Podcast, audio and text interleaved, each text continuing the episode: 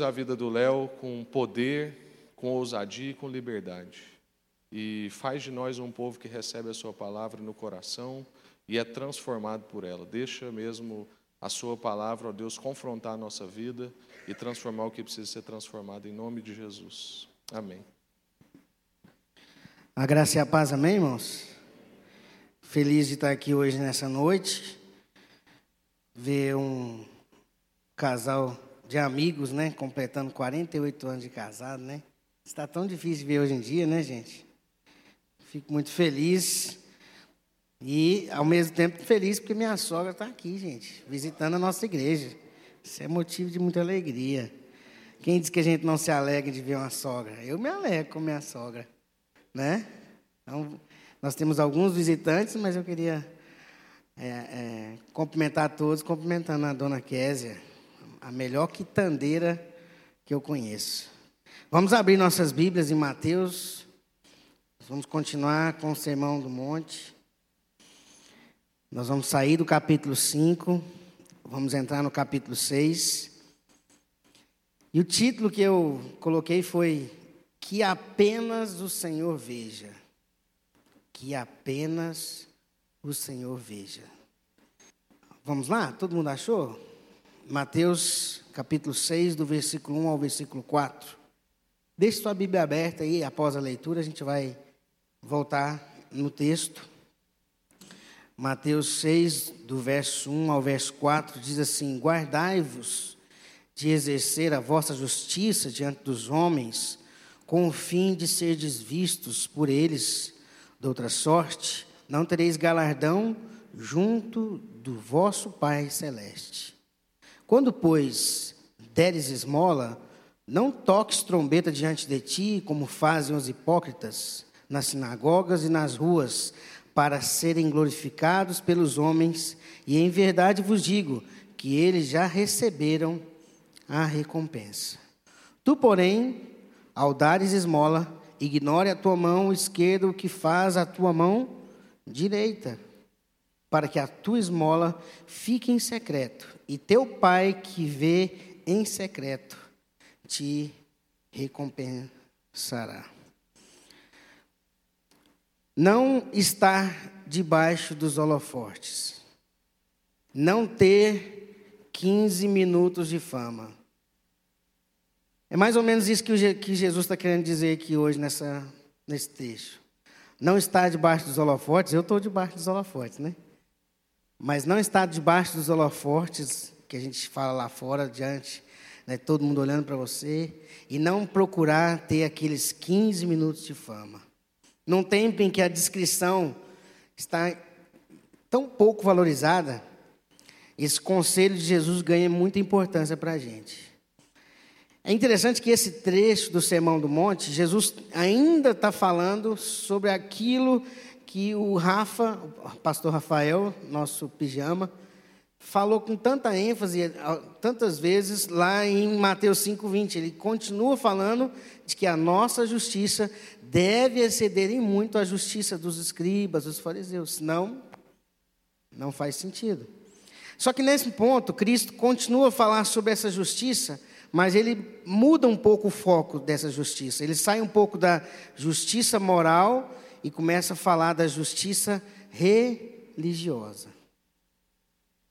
Como ser justo na prática litúrgica e na minha caminhada cristã. Vamos orar? Senhor, obrigado por essa palavra, obrigado por essa oportunidade de meditar num ambiente tão agradável, tão tranquilo. Obrigado pelo tempo de comunhão, pelo louvor e que essa mensagem, essa palavra encontre mesmo os nossos corações abertos, a nossa mente preparada para ouvi-la. Que ela encontre as nossas vidas, ó Deus, dispostas a pôr em prática aquilo que o Senhor quer nos ensinar nessa noite. Ou aquilo que o Senhor quer corrigir nas nossas vidas, Pai. Em nome de Jesus. Amém. Irmãos, o que nós fazemos, ou o que nós. É, é, procuramos fazer é muito importante para o Senhor. A prática de boas obras e a piedade é ensinada aqui de uma forma correta, porque você pode fazer a prática de boas obras de uma forma errada. O Senhor espera que nós sejamos bondosos, generosos nas nossas relações pessoais, ah, na, no momento em que a gente está acudindo um necessitado, no momento que a gente às vezes organiza um, ou articula uma ação numa carência, numa tragédia, a gente pode fazer várias ações. É isso que o Senhor espera, que a gente seja generoso, bondoso. Mas algo importante é qual a intenção e a motivação das ações de piedade, das boas obras que a gente está fazendo. Com que motivação eu estendo a mão a alguém? Com que intenção eu faço algo para alguma pessoa? O que nós somos ensinados nessa passagem é para que nós cuidemos para que a gente não faça as boas obras como os escribas e os fariseus faziam, procurando a glória para eles mesmos. O que nós precisamos ter como foco é que nós devemos fazer todas essas obras de piedade, e a gente vai falar bem especificamente sobre uma aqui hoje, é que essa obra de piedade, de ajudar alguém, no caso aqui ele usa o exemplo da esmola, a gente deve fazer isso para glorificar não a nós mesmos, mas somente ao Senhor. E pensando nisso, o contexto de Mateus 6, ele sai de Mateus capítulo 5, como eu falei, continua falando de justiça, mas agora ele está dando um outro foco. Se você pegar o, o livro do Martin Lloyd Jones, que é um camalhaço assim sobre esse, essa parte, Martin Lloyd Jones fala que esse capítulo é como se ele fizesse um quadro de como é a vida de um crente. Se você quer, se você quer ver como é que é a vida de um crente, um, se a gente pudesse pintar a vida de um crente, esse quadro seria Mateus capítulo 6 em diante, talvez pegando um pouquinho do 7, mas principalmente Mateus capítulo 6. Como um crente em Cristo, nós devemos praticar boas obras de piedade. Nós devemos. Em nenhum momento aqui, Jesus está falando que a gente não deve fazer boas obras. Ele está falando que a gente deve fazer boas obras. Mas ele está falando na intenção. É como a gente estava ouvindo aqui em quase todas as ministrações anteriores. Não é nem só o fato que eu estou fazendo ou não, mas o que está por trás. Porque Jesus quer ir mais fundo. Jesus quer ir mais profundo naquilo que a gente está pensando fazer ou naquilo que a gente está fazendo. Jesus não está preocupado somente com a nossa aparência, graças a Deus, com a nossa altura. Ele olha além disso tudo. Ele olha intenções, motivações, aquilo que às vezes ninguém consegue ver, ele vê. Ele vê. Bom, Partindo para o texto, a primeira coisa que ressalta aos nossos olhos aqui é que Jesus faz uma repreensão, uma advertência aos seus discípulos. Versículo 1, ele fala assim: guardai-vos, ou seja, cuidem em algumas versões, de não praticar justiça diante dos homens. Parece que esse início do que Cristo falou está em conflito com Mateus 5,16. Por isso que eu falei deixar sua Bíblia aberta. Volta um pouquinho lá. Se você olhar em Mateus 5,16, a passagem vai falar assim: Assim brilha a luz de vocês diante dos homens. Aí agora ele fala assim: Guardai-vos e não praticar justiça diante dos homens. Peraí, Jesus. Mas com certeza não há conflito, porque que cada um desses textos estão falando, essas partes, tem contextos diferentes. Lá em Mateus 5,16, por exemplo, Cristo está falando, está orientando os seus discípulos a não cometermos o pecado da omissão, por meio de uma, talvez, perseguição, ou porque talvez você está com alguma intenção não tão legal. Aí eu me lembro, eu lá na faculdade, quando eu estava no primeiro ano do meu curso, eu voltei para a igreja. Fiquei cinco anos afastado e quando eu entrei na faculdade, logo depois dos primeiros meses, eu voltei para a igreja. E aí, quando você volta, você volta meio assim, né? Aquele primeiro amor. E aí, um dia, eu encontro um colega do IP no ponto de ônibus, lá na faculdade, conversando com uma outra moça. E quando eu vi, eu falei, ah, eu, a gente era coleguinha lá no IP, a gente fazia escola né, lia a Bíblia junto, fazia os trabalhinhos de ensino religioso, e eu falei, vou lá conversar com ele. E ele conversando com aquela menina. E quando eu vi, Eu falei assim, rapaz, Senhor, como é que você está? Ele, oi.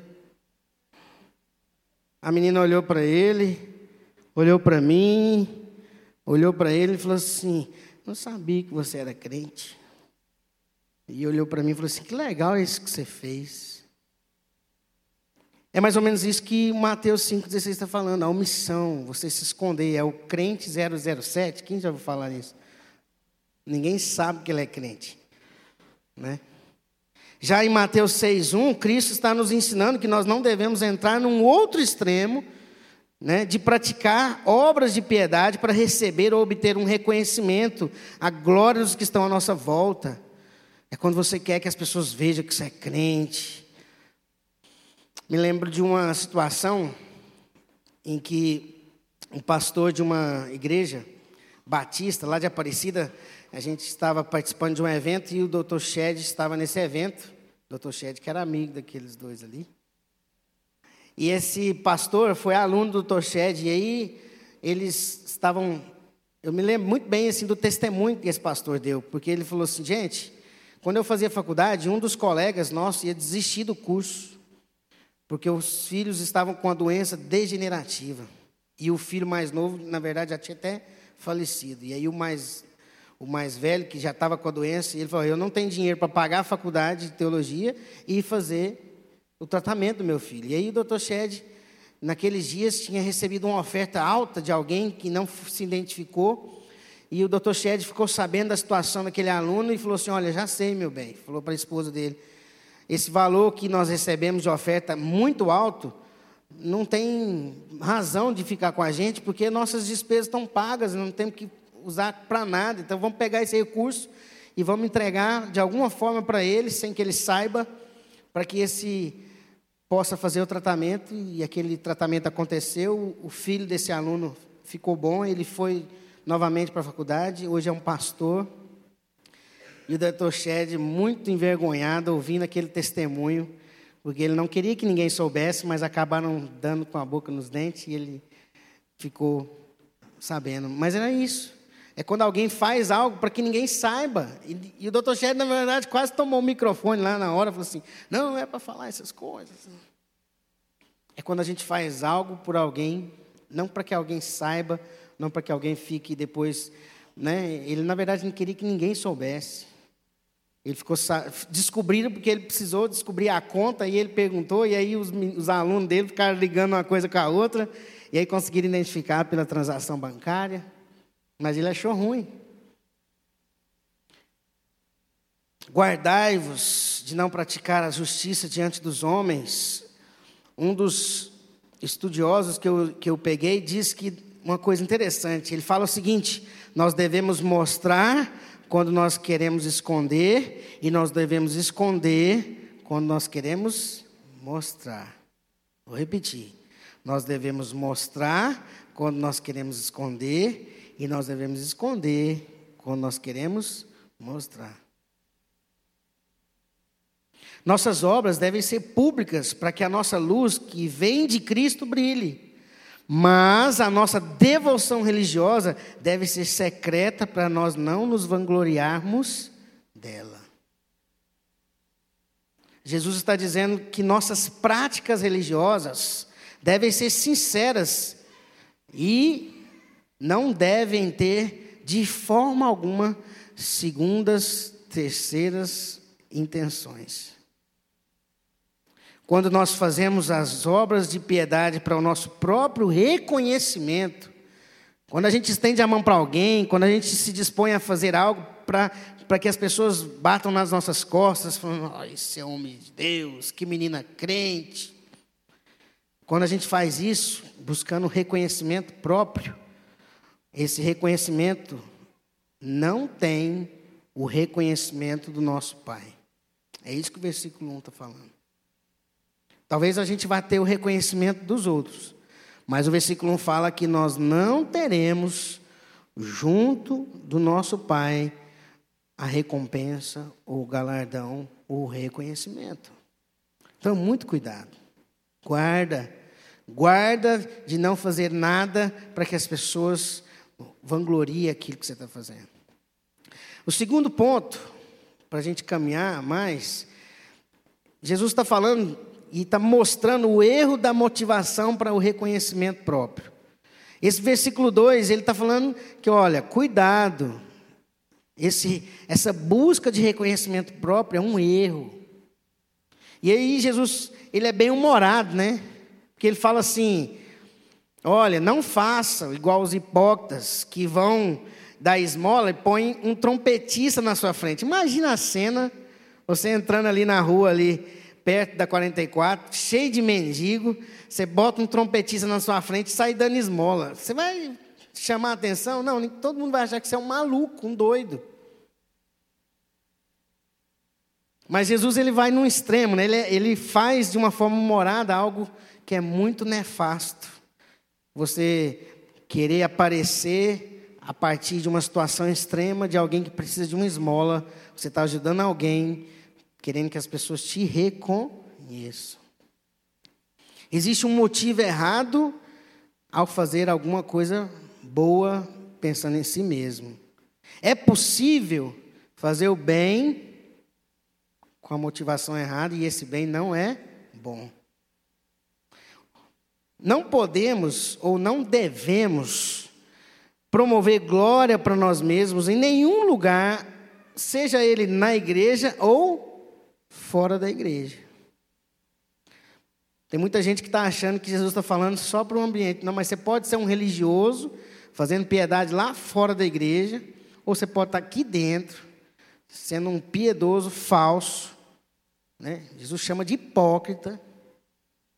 Então a gente tem que tomar cuidado, porque o ambiente para esse erro pode ser aqui dentro ou lá fora.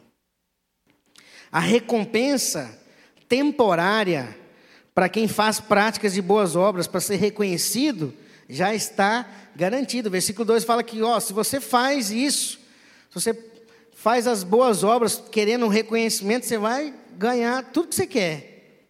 Está garantido, o galardão, a recompensa do Senhor não será para essa pessoa, mas o reconhecimento que ela quer que ela vai ter.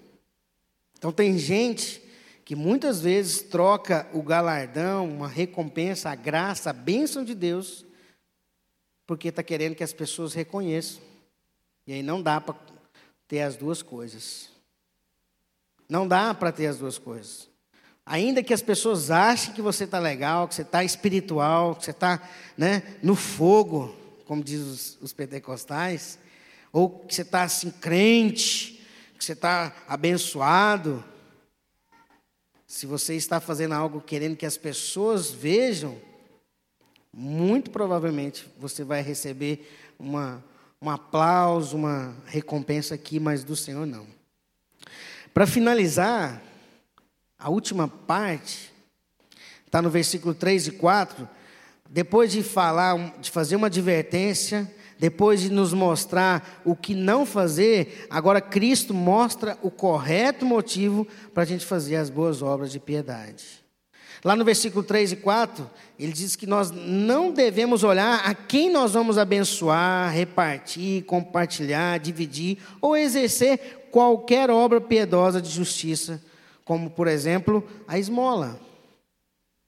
Nós não devemos abençoar ninguém na perspectiva de sermos vistos.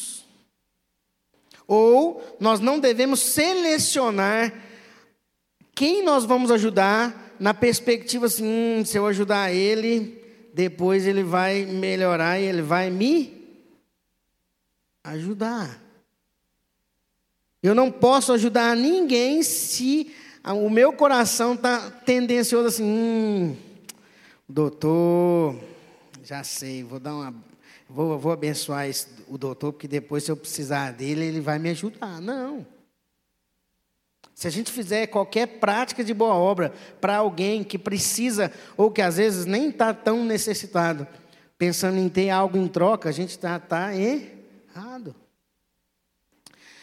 Mateus 25, do, 20, do 37 ao 39, ele é uma passagem que explica bem como que é essa prática das boas obras, onde uma mão esquece o que a outra está fazendo. Porque lá em Mateus 25, se você ler, ele está falando assim: ó, então os justos lhe responderão: Senhor, Quando te vimos com fome e te demos de comer, ou com sede e te demos de beber? Quando te vimos como estrangeiro, te acolhemos, ou necessitado de roupas e te vestimos? Quando nós vimos enfermo ou preso e nós fomos te visitar, quando é que nós fizemos isso? E Jesus fala assim: a todas as vezes que vocês cuidaram de algum desses pequeninos. O cara fez um monte de coisa abençoou um monte de gente e ele mesmo nem fez conta. Quando ele fala isso aqui, ele está falando para você não contabilizar tudo aquilo que você faz de bom. A gente fala muito aqui na nossa igreja, não nos cansemos de fazer o bem. A gente poderia acrescentar, não nos cansemos de fazer o bem e nem contabilizar. e nem somar. Eu estou em crédito, viu, Deus? Essa semana eu fiz visita, eu orei pelas pessoas, eu não olhei para nenhuma mulher de forma decente, eu tratei com respeito, como se a gente conseguisse manipular. O que Cristo nos orientou nesses versículos, e nesses versículos 3 e 4 principalmente, é que nós devemos ajudar sim, mas devemos ajudar sigilosamente. Fazer ou exercer prática de piedade em secreto. Fica aqui na secretaria a semana toda. A igreja vai fazer um evento, uma atividade, aí dá para medir legal isso aqui. Porque graças a Deus, no nosso meio, tem muitos irmãos, não muitos, mas tem irmãos que às vezes estão num momento de dificuldade financeira. E aí a gente faz um acampamento, é um investimento legal, a família toda, se uma família tem quatro pessoas, é uma grana razoável. E é aqueles irmãos que não têm condição, muitas vezes vão para um acampamento, para uma atividade nossa, porque chega alguém e fala assim: Léo, eu conversei com um irmão aí, eu vi que ele não está com a condição boa. Então é o seguinte, eu quero pagar para ele, a esposa e os filhos para o acampamento. Mas eu, eu falei, beleza, irmão. É isso aqui. Ou quando alguém nos procura e fala assim: Ei, o que está precisando? Estou vendo aí que está com alguma coisa aqui para arrumar, o que, que eu posso ajudar? Mas, ó, não fala nada. Quando a gente vê isso acontecendo muito, é sinal de que essas pessoas estão entendendo. É sinal de que as pessoas estão percebendo que elas não precisam e nem têm que aparecer. Na verdade, elas têm que ficar sigilosas. Uma dessas vezes em que uma família foi para o acampamento com a gente, a família ficou ansiosa. Quem que foi? Eu quero lá abraçar. Eu falei assim, irmão, deixa eu ler um negócio aqui para você. Está vendo isso aqui? Ele, então, eu já entendi. Então, se você quer fazer o irmão não pecar, então deixa quieto. Eu falei, é isso mesmo. Abençoa também quando você puder. Você foi abençoado? Você foi é, é, colocado numa condição boa, então daqui para frente agora você vai fazer a mesma coisa. Talvez nem vai ser coisas financeiras. Quantas pessoas ajudam as outras pelo simples fato de ter tido um tempo para conversar, para ouvir, para tomar um café? Eu queria deixar algumas aplicações para a gente. A primeira delas é que nós precisamos andar em conformidade com a palavra. As nossas práticas de justiça piedosas devem ser para glorificar a Deus e de forma alguma nos glorificar. Se eu fizer qualquer coisa na igreja, fora da igreja, como algo na parte de piedade, para ajudar alguém, para orar com alguém, eu não posso pensar de forma alguma que eu vou ganhar uma estrelinha. Tá vendo, Deus? Eu estou em crédito hoje não buscar holofote e nem qualquer tempo de fama possível nas nossas piedades. Ter sempre as seguintes perguntas na nossa mente: por que, que eu vou fazer essa prática piedosa? Ou qual a minha motivação e intenção para desenvolver essa ação aqui, na igreja ou fora da igreja? Por que, que eu estou indo numa viagem missionária? que, que eu vou dar um cheque para abençoar uma situação? Por que, que eu vou participar de uma noite de vigília na igreja? Lembrar que Cristo espera de nós a verdadeira prática piedosa, que são verdadeiras quando nós fazemos para a glória dele.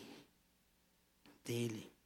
E entender que o nosso Pai, que vem em secreto, nos recompensará.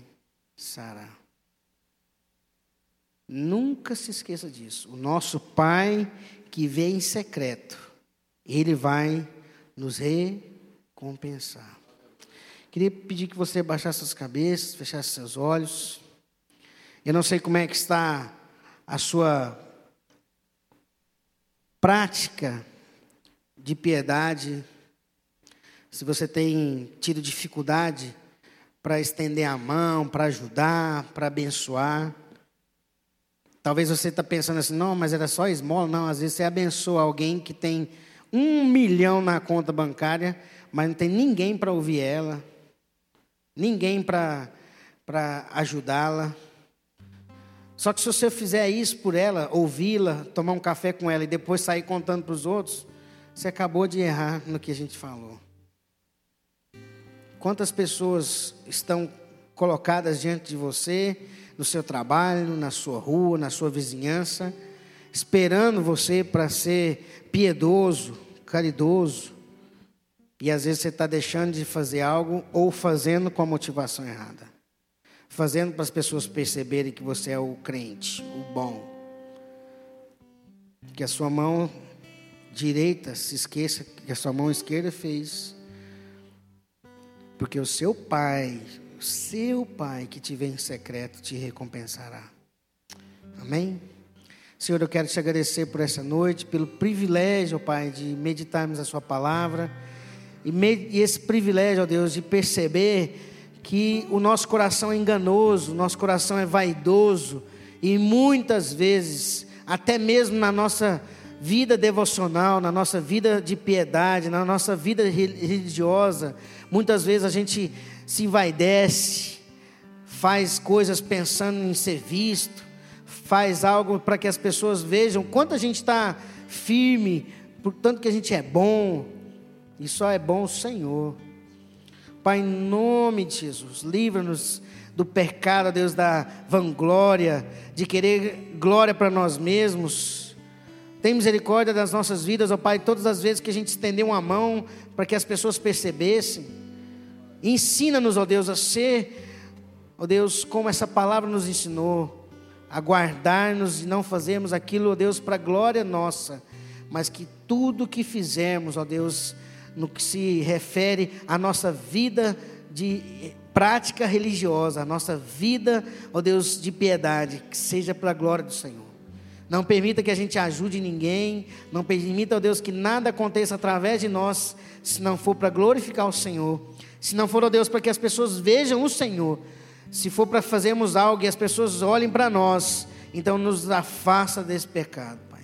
Nos ajuda, Deus, a olhar para as pessoas e elas olharem para nós e elas, essas pessoas verem o Senhor e não a nossa vida, a nossa conduta. Nós somos, ó Deus, pecadores, nós somos dependentes do Senhor.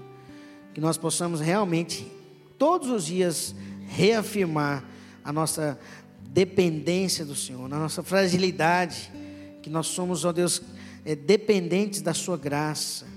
E que o Espírito Santo nos ensine, ó Deus, a discernir quando nós devemos deixar brilhar a Tua luz em nós e quando nós devemos, ó Deus, agir em secreto, em sigilo. Nos dá esse discernimento, ó Deus, nos dá essa capacidade de não sermos, ó Deus, imaturos, nem para um lado e nem para o outro, mas que a gente possa mesmo, ó Deus, agir Todas as vezes que o Senhor colocar diante de nós uma situação, mas sempre para glorificar o Senhor. É isso que a gente quer. A gente não quer agir de forma alguma para a glória nossa, mas para a sua glória. A gente quer que o seu nome seja exaltado. A gente quer que a sua graça seja manifesta através de nós. Apenas isso. Apenas isso. Em nome de Jesus. Amém. Obrigado, irmãos. Chamar o Rafa. Benção. Vamos fazer nosso momento de ceia juntos. Se quiser já trazer o pão aqui para frente, pode. Quero ler um texto com vocês, está lá em 1 Coríntios. O apóstolo Paulo diz para a igreja, né, no verso 23, ele diz: Pois o que recebi do Senhor, também vos entreguei. O Senhor Jesus, na noite que foi traído, tomou o pão e depois de ter dado graça, o partiu e disse: Isso é o meu corpo, que é dado em favor de vocês. Façam isso em memória de mim. Do mesmo modo, depois de comer, tomou o cálice, dizendo: Esse cálice é a nova aliança no meu sangue. Faça isso todas as vezes que beberes em memória de mim. Porque todas as vezes que vocês comerem ou beberem e beberem desse cálice, vocês vão proclamar a morte do Senhor até que ele venha. Por essa razão, quem comer do pão ou beber do cálice do Senhor de maneira indigna será culpado de pecar contra o corpo e o sangue do Senhor. Examine, pois, o homem a si mesmo, e dessa forma coma do pão e beba do cálice. Pois quem come e bebe sem ter consciência do corpo do Senhor, come e bebe para a sua própria condenação. Amém. Só antes da gente distribuir coisas importantes dessa palavra. Primeiro, na noite em que foi traído, o Senhor disse essas coisas. Então, Deus se entrega voluntariamente. Deus age em favor da gente, independente da nossa reação. E eu tenho percebido na vida de muita gente, pessoas que, quando as coisas estão apertadas e difíceis, ficam em crise pensando: o que, que eu fiz para merecer isso? Como é que Deus está reagindo assim na minha vida? Mas, irmãos, a gente está vendo aqui nesse momento de ceia, no momento de entrega, no momento de partilha, que Jesus, diante da traição, não reage com punição. Não reage como quem quer dar um troco, mas reage como quem entrega, como quem abençoa. Deus não é afetado pela nossa, pelo nosso comportamento. Se entristece como um pai mas a disposição dele não muda com a nossa vida. Então, quando o apóstolo Paulo está dizendo para a gente sondar o nosso coração e a gente ter discernimento a respeito desse momento, não é que você vai olhar para a sua vida e dizer assim: eu mereço essa ceia, porque nenhum de nós merece. Se fosse nesse critério, nenhum de nós poderíamos cear nunca. Mas é para a gente avaliar a gente e perceber: Cristo se entregou em meu favor. Cristo deu a vida por mim e por isso eu posso. Não por mim, por Ele. Por isso eu posso. Então, se você está aqui hoje e teve esse entendimento hoje, você é convidado a fazer parte desse momento de ser com a gente. Então, o apóstolo Paulo está dizendo: olha, quem come e bebe sem discernir o corpo, come e bebe para condenação. Por quê? Porque isso é feito de maneira comunitária. Então, eu não tomo ceia individual. Eu tomo ceia com os irmãos. Por isso que Jesus partiu o pão e depois comeu. Porque é assim que ele quer que a gente faça. A gente reparte antes de usar o benefício sozinho. Por isso que eu conheço essa história, né, do Shed. Por isso quando o Shed recebeu essa oferta, ele ficou assim: "Não mexe nesse dinheiro não, que esse dinheiro não é para nós. A gente vai repartir primeiro, depois a gente come". E aí quando ele conheceu essa história, ele falou assim: "Foi para isso que esse dinheiro veio". Então a gente quer imitar Jesus, a gente quer ser assim. Então a gente quer pegar o pão, partir e só depois comer. Então a gente vai distribuir o pão e não coma antes de repartir. Amém?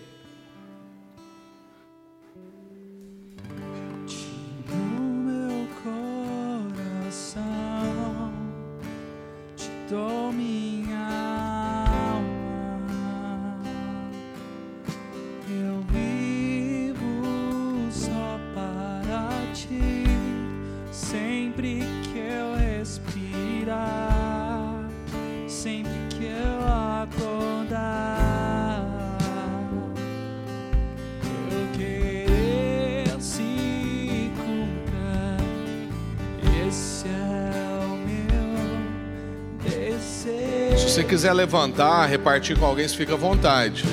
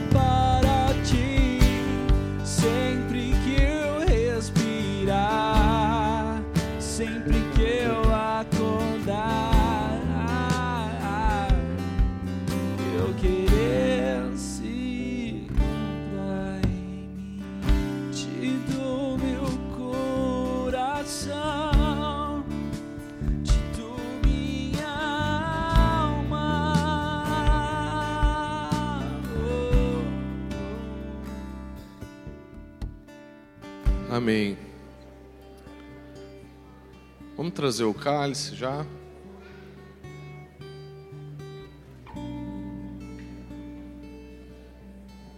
Como nós cantamos aqui na segunda música, né?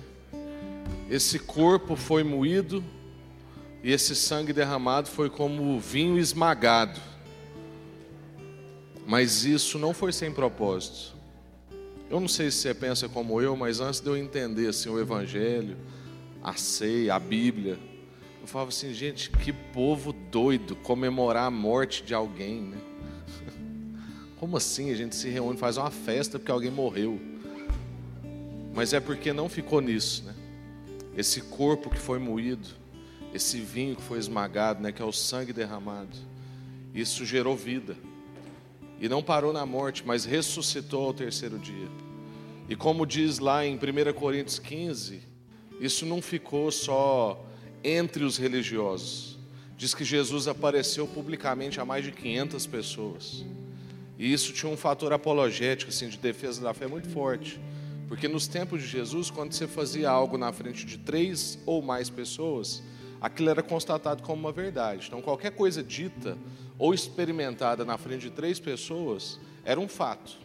Só que como Jesus não sabe brincar, ele apareceu na frente de mais de 500 pessoas de uma vez. Ele falou: não, três não. Vamos fazer um negócio aqui do jeito que tem que ser. Apareceu a Pedro, apareceu a Tiago, num ato de misericórdia. Não sei se você sabia, Tiago, irmão de Jesus. Só creu que Jesus era o Messias depois da ressurreição. Então há tempo.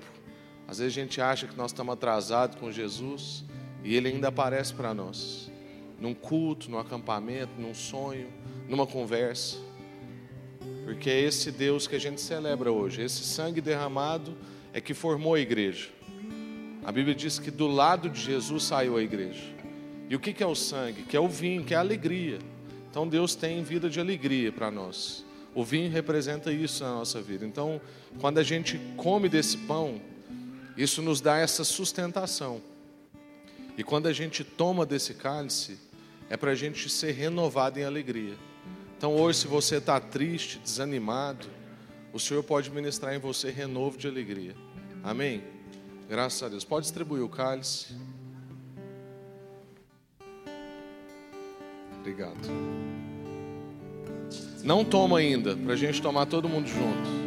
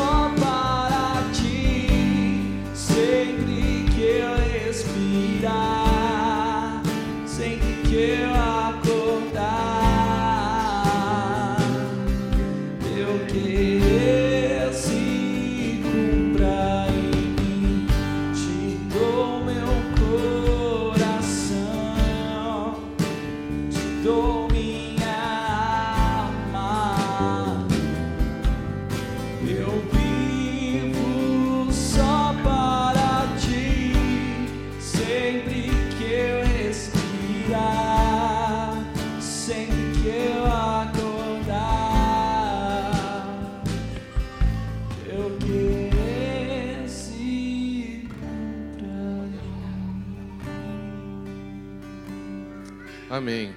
Alguém ainda não recebeu o cálice? Alguém aqui ficou sem? Todo mundo já tem? Amém. Vamos ficar de pé. Lá ainda falta um pouco na arquibancada.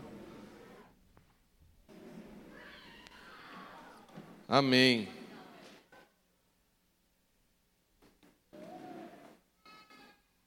Aleluia. Esse cálice inaugura um novo tempo na nossa vida, é o que Jesus disse. Uma nova aliança. E sempre que a gente participa desse momento juntos, é tempo de começar um novo tempo. Então, se você acha aí que já viveu muita coisa em Deus, toda vez que a gente participa disso junto, é um novo tempo, é uma nova, uma nova jornada que pode começar. Ou se você já está nessa jornada, ela pode continuar. Porque a caminhada com Jesus é uma longa obediência numa mesma direção. Amém? Bebamos todos. Senhor, muito obrigado, porque a gente tem conseguido discernir esse corpo e a gente não está comendo e bebendo para condenação. Porque a gente entende que o Senhor nos deu a igreja, que o jeito da gente ser irmão é sendo igreja e que o Senhor morreu em favor da igreja.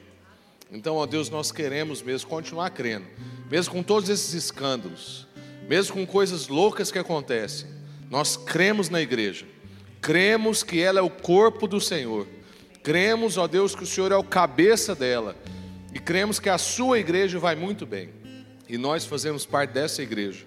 Que o Senhor está cuidando, que o Senhor Jesus casou, entregou a vida por ela e espera de nós, homens que amemos as nossas esposas como Cristo amou a igreja. Nós queremos insistir nisso, numa jornada de amor, de serviço mútuo, de entrega mútua, em nome de Jesus.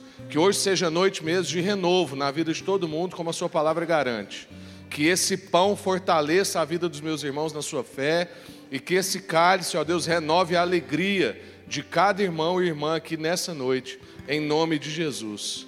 O amor do Pai, a graça do Filho e a comunhão do Espírito seja com cada um aqui hoje e para sempre. Amém. Graças a Deus. Se você quer trazer a sua contribuição, tenho aqui uma urna e vá em paz. Deus abençoe. Uma boa noite para vocês.